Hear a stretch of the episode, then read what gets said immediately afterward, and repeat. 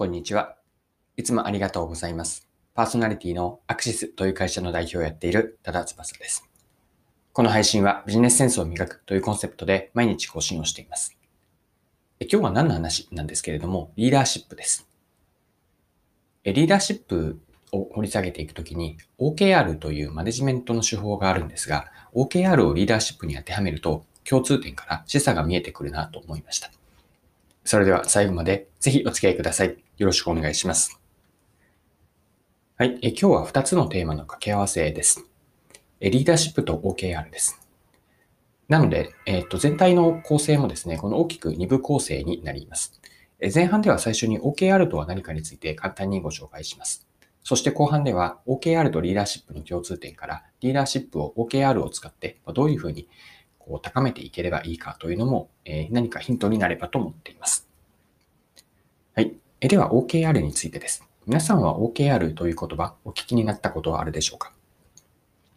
?OKR とは簡単に一言で言うと、組織や個人が成長するための目的設定とマネジメント手法です。で、OKR は、え、略語というか頭文字からなっています。で、O と KR に分かれるんですが、O というのがオブジェクティブ、KR は Key Results の略です。で、それぞれ何を意味しているかなんですけれども、端的に言ってしまうと、 Objective は目的です。で、 Key Results というのは重要な結果指標です。この目的を設定して、それを測るための重要な結果指標。この2つが OKR の構成要素です。で、OKR が先ほど一言で組織や個人が成長するための目的設定とマネジメント手法と言ったんですが、これは様々な企業で取り入れられている、うんと、手法メソッド、方法ですね。例えば有名なもので言うと Google なんです。で私は以前に Google に勤めていたんですけれども、Google では全社で OKR を導入しています。でもう少しじゃあ OKR の O と KR でどんなことを設定するかなんですけれども、オブジェクティブの O ですね。これは目的と言いましたが、目的でもこう挑戦的でこう人を魅了するようなもの、魅力的なものですね。平たく言ってしまうとワクワクするような目的を掲げます。で、キーリゾルツはこれに、えっと、目的に対してなんですけれども、目的を達成に、えー、つながる結果指標です。目的を達成するために何をやるかというのを大きく、まあ、えっ、ー、と、3つですね、基本は。で、多くても5つまでに絞って何をやるのかというのを結果指標として掲げます。まあ、指標と言っているように数字で目標を表現します。で、目標を設定して数字で表現しているので、目的の達成度合いを客観的に測れるものが Key Results なんです。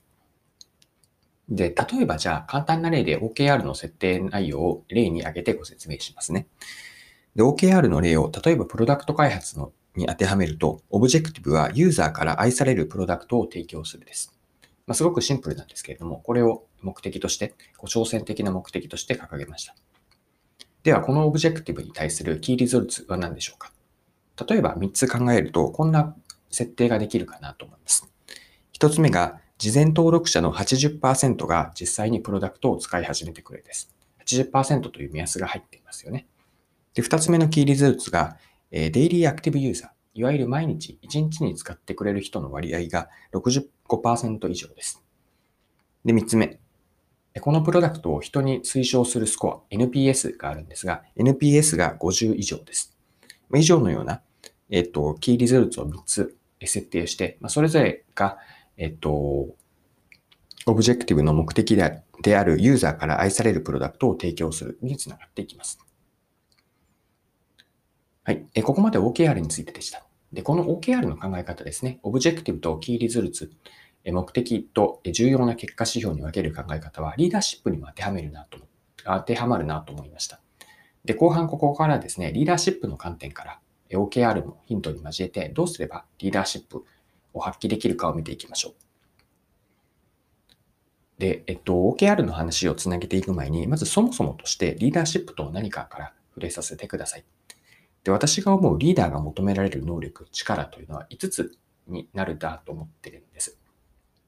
順番に何々力という5つを紹介すると、構想力、決断力、意志力、実現力、そして人間力です。もう一度繰り返すと、構想力、決断力、意志力、実現力、そして人間力です。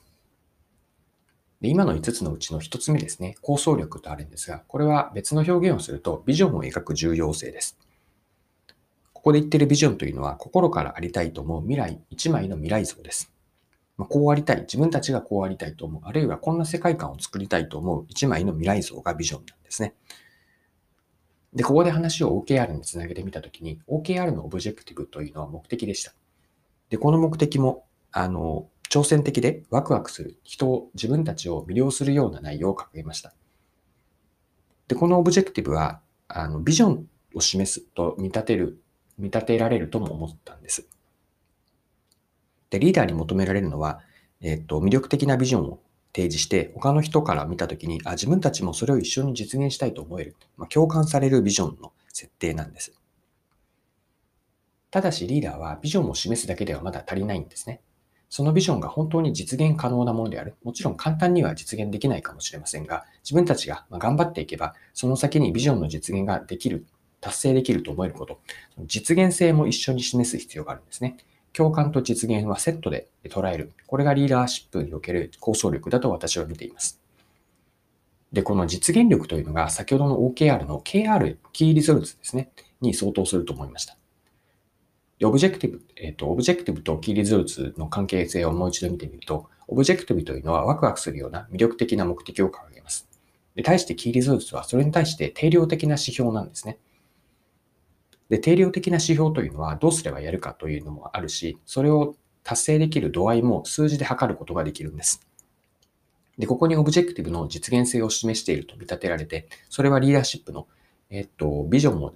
共感すられるも、する、されるものではなくて、実現に頼るもの、実現できると思うもの、これが KR につながると思いました。で、OKR が O と KR がセットであるように、目的と重要な結果指標ですね。この2つがセットであるように、リーダーシップでも共感される、ワクワクされるようなビジョンを設定して、そのビジョンがしっかりと実現できるもの、どういう道筋を通って、今そしてどんな状況なのか、ビジョンへの進捗はどうなのかという実現性、実現可能性も一緒に示していくことがリーダーに求められる。これは OKR のそのままなので、これはつまり何を言っているかというと、リーダーシップによって OKR というのはすごくフィットする相性の良い手法、マネジメント手法かなと思います。この意味において、えっと、リーダー個人の中でもそうだし、リーダーが率いる組織の中で OKR というのはフィットしていくのではないかなと、改めて OKR の魅力を思いました。はい。今回も貴重なお時間を使って最後までお付き合いいただきありがとうございました。この配信はビジネスセンスを磨くというコンセプトで毎日更新をしています。次回もぜひぜひ聞いてみてください。それでは今日も素敵な一日をお過ごしください。